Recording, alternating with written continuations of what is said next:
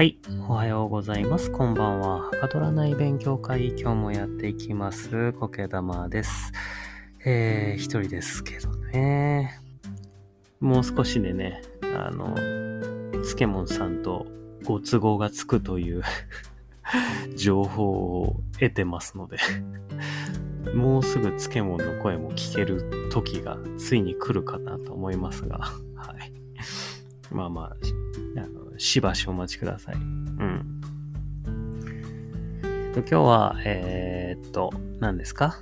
そう、大河ドラマシリーズです。はい。お待たせしました。うん。で、いい感じに、あの、前回のね、大河ドラマのエピソードでも喋った通りなんですけど、いい感じに清盛が、あの、頼朝の相手をしてなかったですね。うん。あの、素晴らしい予想通りの展開で。はい。政治の中心は京都なんで、その京都から、あの、遠く離れてる伊豆、頼朝が今流されてる伊豆のあたりっていうのは、ちょっとノーマーク状態なんですよね。うん。あんまり相手にされてないというか、逆に動きが見えづらいというかですね、そういう反乱をする準備をされても分かりづらい。うん。あんまりよろしくない状況にはなっていたかなっていう清盛視点で考えるとですよ。うん。清盛サイドで考えると、うん、なかなか、えー動きが読みづらい場所に頼朝を送ってしまったなっていう感じはあります。で、まあちょっと今回はあの1話の話もさらいつつ2話の、えーお話を順次追っていこうかなとも思うんですけど、まあ頼朝を探し回るわけですね。で、その頼朝をかくまうのが北条家。うん、頼朝は、えー伊藤家から北条家にこう移動してきたわけですね。で、それを、まあどうやら北条家に頼朝がいるらしいからって言って、戦争が始まっちゃいそうみたいなね。そんな状況が第1話でした。はい。まあそんな、もう殺すぞ、殺されそうだぞ、みたいなね。戦争始めるぞ、みたいな中、えー頼朝は、んついこの前まで伊藤家のね、アイドルであるガッキーと恋をし、そして子供までできていたにもかかわらず、今度、北条のですね、アイドル、北条政子と今度恋に落ちててですね、あの、いい仲になりかけていると。頼朝っていうね、しっかりしろ頼朝っていう、そんな状況ですよ。基本的には、えー伊藤家では頼朝を探し出して殺したい。北条家では頼朝をうまくかくまって助けたい。そんな感じの大まかな色が出てましたね。うん、助殿、助殿を救うぞ、みたいなね。あのー、助門にも聞かれたんですけど、助殿って何なんすかっていうね。うん。なるほどって感じですね。あの、まあ、偉い人の呼び方っていうね、普通のそういう認識で全然 OK なんですけど、一応言うと、その、元銀メダリストですみたいな、そんな感じ？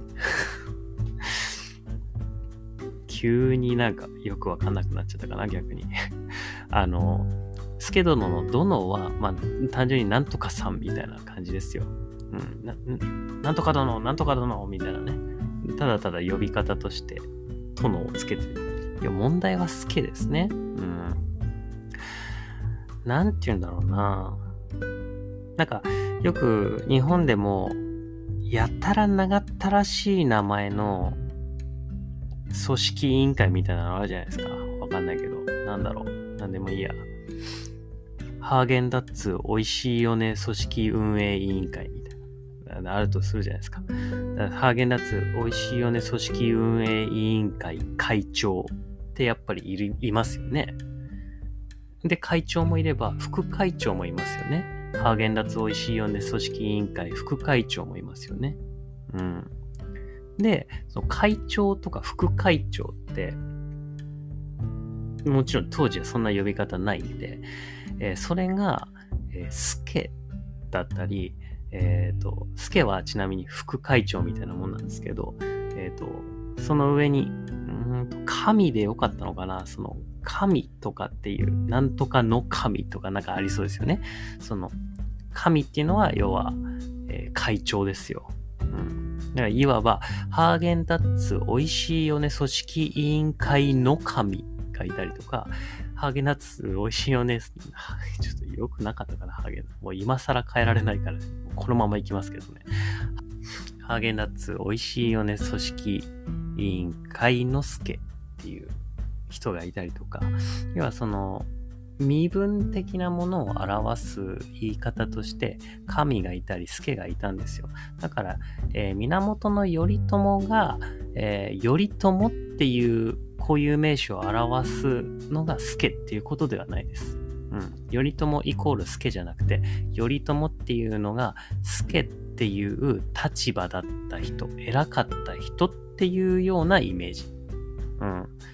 で、僕はさっきあの、あの、元銀メダリストですって言ったのは、今の時点で頼朝はもう島流しにあってるような人だから、身分的には別に高くないですよね。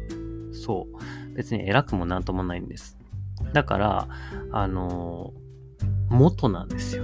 偉かったのは元。うん。で、あの、金メダリストじゃなくて、一番偉かったわけじゃなくて、あの、スケだから銀メダリストっていうことで、あの、元銀メダリスト。でも僕らからすると、えー、っと、元銀メダリストですって言われたら、え、元銀メダリストなんですかってなりますよね。そんな感じなんですよ、多分。その、地方の豪族、地方の有力者って言っても、あの、政治の中心地の京都の、えー、もう要は貴族というか、あの、ね、前回の大河のエピソード聞いてもらえばわかりますけど、天皇の血筋を引いてますから。うん。そんな方が、こんなところにってなるじゃないですか。銀メダリストがこんなところにってなるんですよ。だから、あの、やっぱり、スケ殿、スケ殿っていうね、もう箔が違うんですね。うん。まあ、そんな感じで、えー、考えてもらえばいいかなと思います。スケ殿に関しては。まあだから単純に呼び方で OK です。もっと偉かった人みたいなね。そんな感覚でみんなビビってる人もいれば、あの、敬ってる人もいますし、いろいろですね。うん。うんと、そう。で、伊藤家とか北条家っていうのがですね、頼朝どないすんじゃって言って、あの、始まったわけじゃないですか、第2話が。だからなんか、国村隼人さん演じる人が、パカラパラってうまいのってきて、で、二人のことをですね、まあまあまあってやって仲直りさせましたよね。うん。で、あれ、もう本当に、ちらっとしか名前しか出てこなかったですけど、今回。その、三浦っていう一族がいて、今回はその佐藤 B 作さんとか、えー、とあの人、山本さんなんかが演じてるですね、三浦の吉村なんていう人が、一回、その頼朝がかくまわれてるよっていうことを伊藤の人たちに言いつけに行ったんですよね。自分たちが知っちゃったもんだから。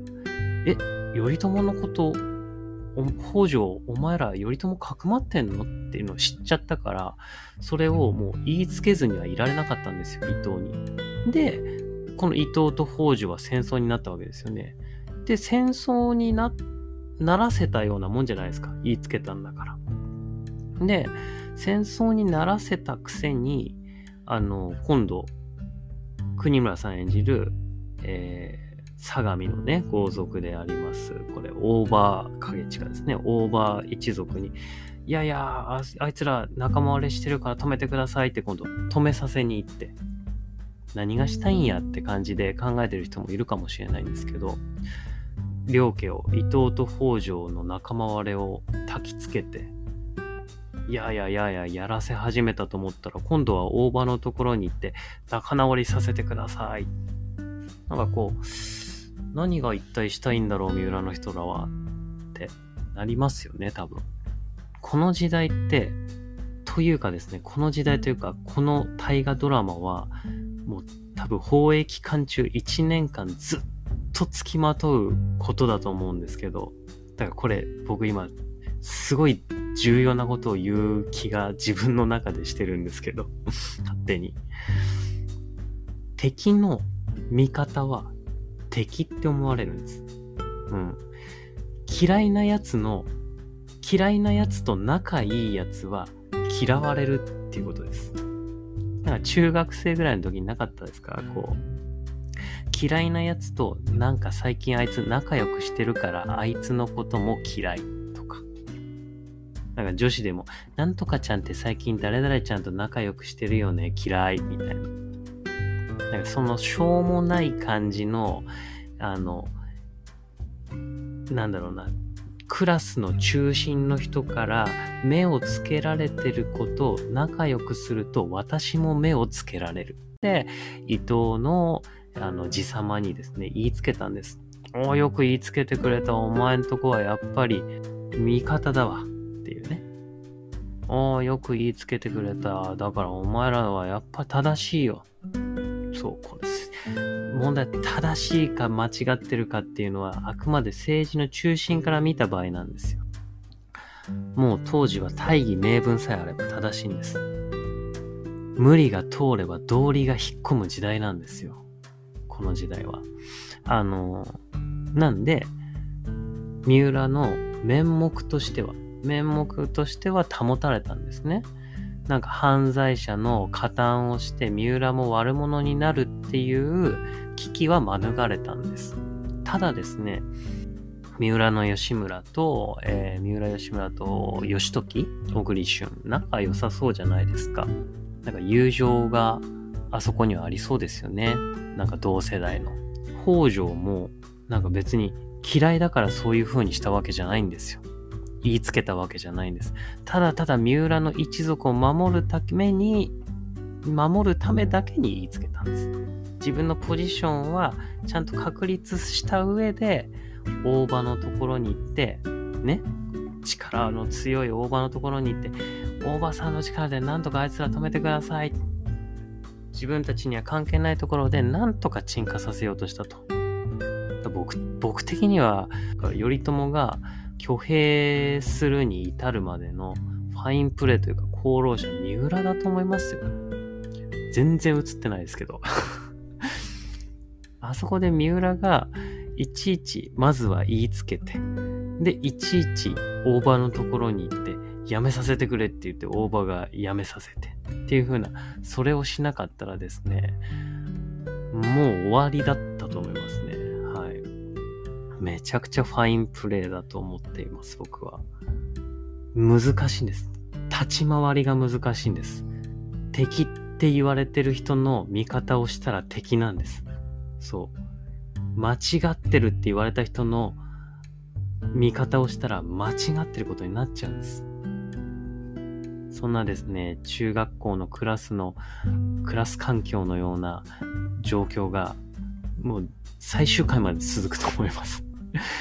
1年間中学校の、1年間中学校のクラスにいるような感じ。ね。ちょっときついんですけど、まあとにかく大義名分が大事になってる時代なんですよね。逆に大義名分さえあれば、えー、悪くない人も悪者にできる。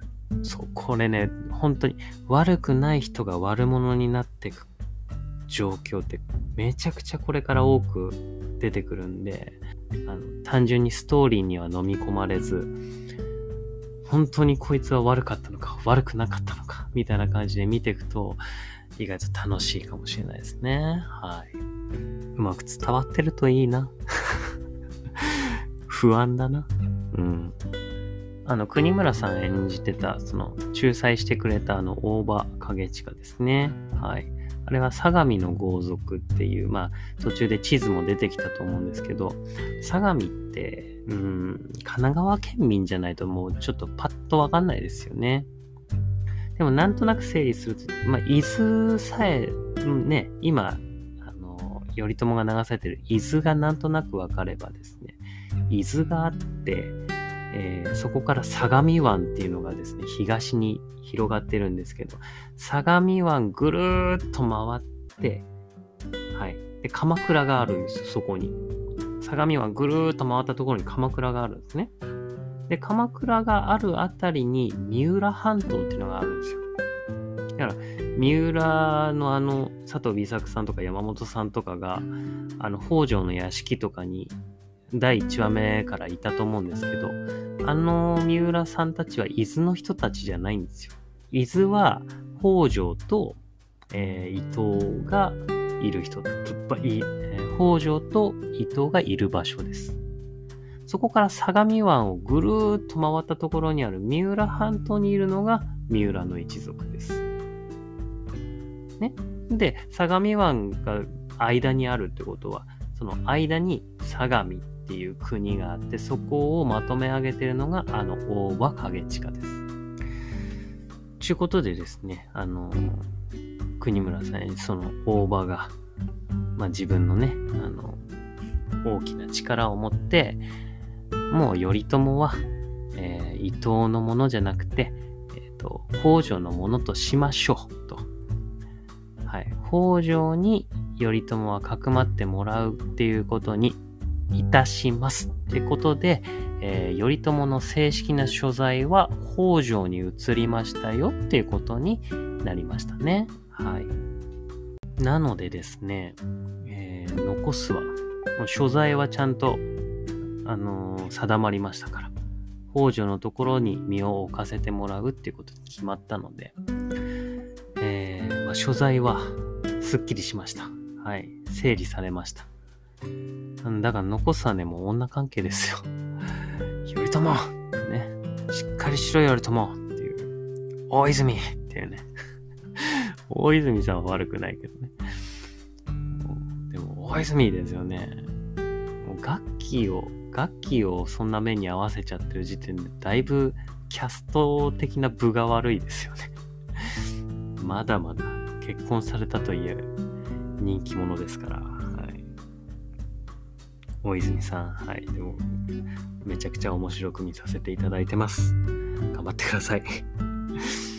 でも、頼朝はあんまり好きじゃないです。ということで、はい。今ね、その、八重さんと子供がいたにも、子供ができたにもかかわらず、まあ、子供は殺されてしまい、八重さんのことはもうほったらかしと。はい。かなりね、その、八重さんの気持ちはどうなるんですかと。一応、あの、千鶴丸は殺されてるんですけど、ま、八重さんの耳には出家をしたよということになってると。あの、当時は出家するって、もう仏の道はもう全く別物ですから、もう武士でもなくですね、その人生別の方向に行く、も仏に捧げて、うん、行くっていう感じで、ある意味お寺の中だと、いろんな力が及んでこないので、戦いにも巻き込まれにくいし、結構安全っちゃ安全なんですよね。逆に言うと、その、なんというか、天下を取るような、あの、野望もなかなか持ちづらいような場所にもなってはしまうんですけど、それは良かったと。悲しいですけどね、事実としては。はい。本当八重さんの気持ちよ。このままじゃもう、彼女の気持ちは音量と化してしまいますよ。特急過重音量、八重になってしまいますよ。わかります？特急過重音量。呪術廻戦ゼロです。はい。ちょっとね、大河シリーズはあんまり脱線しないって心に決めてるんですけど、ちょっと呪術廻戦ゼロは最高すぎるんで、一言だけ言わせてください。おこつくんかっこよすぎる。見てほしい。というかもう頼朝に見てほしいね。頼朝はね、おこつくんの純愛を学ぶべきだと思う。あの、死の子の言わずに、まず映画館に行った方がいい、頼朝は。あんな気持ちのまま死なせちゃいかん、八重さんを。音量になってしまうから。失礼だな。純愛だよ。ね、今回だから第2話は、あの、女同士の戦いもあったんですよ。うん、その頼朝の所在をどうするか。所在は、えー、北条のものになった。じゃあ、気持ちはどうするか。うん、八重さんなのか、えー、北条政子なのか。で、北条政子が、あの、自ら八重さんのね、屋敷に行って言うわけですよ。どうか気持ちを頼朝さんへの気持ちを立ってくださいと。ん。まあなんか、もっとバチバチに北条政子行くかなと思ったらですね、結構意外とその、二人の間の余白に移る、引っ込んでくださいっていう感じを、あの、ドラマを見てる側が受け取るっていうね。うん。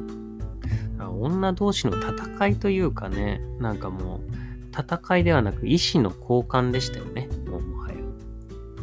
なんか、北条政子って日本三大悪女みたいに言われてるんですけど、まあ一応残り二人は日野富子さんと、えー、淀君とですけども、あの、まあ北条政子に関しては、まあこれから悪女ってと言われたゆえんがね、描かれていくのかもしれないんですけども、うん、その、今考えると別に悪女ではないんですよ。悪女というか、悪いのは頼朝なんですよ、さっきから。あの、いや頼朝の女癖が悪すぎて、その相手の女たちをひたすら懲らしめていくと。まあ、ただそこで一応八重さんがね、言ってましたよね。伊藤から北条に乗り換えたということか。何もかも。みたいなね。そんな感じだったと思うんですけど。なんすかあのセリフ。セリフ、セリフうまみたいな。セリフうますぎじゃないですか。その脚本ね。あの、もちろん、その、新垣結衣さんも素晴らしいセリフの言い方だったので、僕は今こう感じてるんだと思うんですけど、セリフうまじゃないですか。伊藤から北条に乗り換えたということか、何もかも。もう、ベストオブ第2話ですよね、もうセリフ的には。おしゃれ。言い方おしゃれ。みたいな。最高ですよ。あの一言に、もう2話の全てが集約されてると思いますね、僕は。あの、完璧にまとめ上げました、あの一言で。はい。なんか八重は1話からね、あの、野に咲く花は好きだけど、摘んでこられた花はもう死んでいるから好きじゃないみたいな、そんなこと言ってましたけどね。なんか、おしゃれですよね、言い回しが。若干、若干三谷さんがガッキーのセリフをこう、おしゃれバイアスかけてないですかっていう、そんな気持ちもするんですけど、大丈夫ですか？楽器おしゃれにしてません？みたいな。いや、でも、いやー、よかったですね。今考えると。すべてあそこに集約されてますよ。そして、一応2話の最後に、あの、源頼朝が、大泉洋さんが、俺は挙兵するぞ、みたいなね、なんとなく宣言してたんで、まあ、これから、こう、兵を挙げていくのかなっていうふうに思うんですよ、3話以降。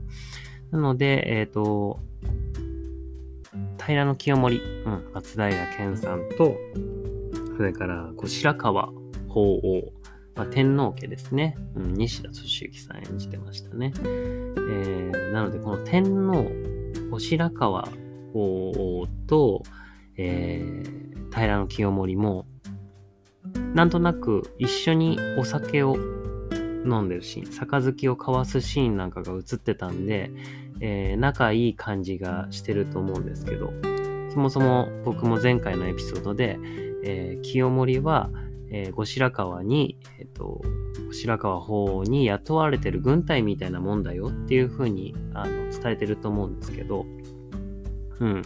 確かにそうなんですけど、多分だんだん仲が悪くなってくるはずです。あの、だんだん言うこと聞かなくなってくるんですよね。うん。それは、例えば、あの、後白河法皇の命令でも、だんだん言うこと聞かなくなってきちゃうんです。うん、それにですね、あんまり面白くないって思い始めるんですよ、天皇としては。うん、天皇の言うこと聞いてくれるからいいんですから。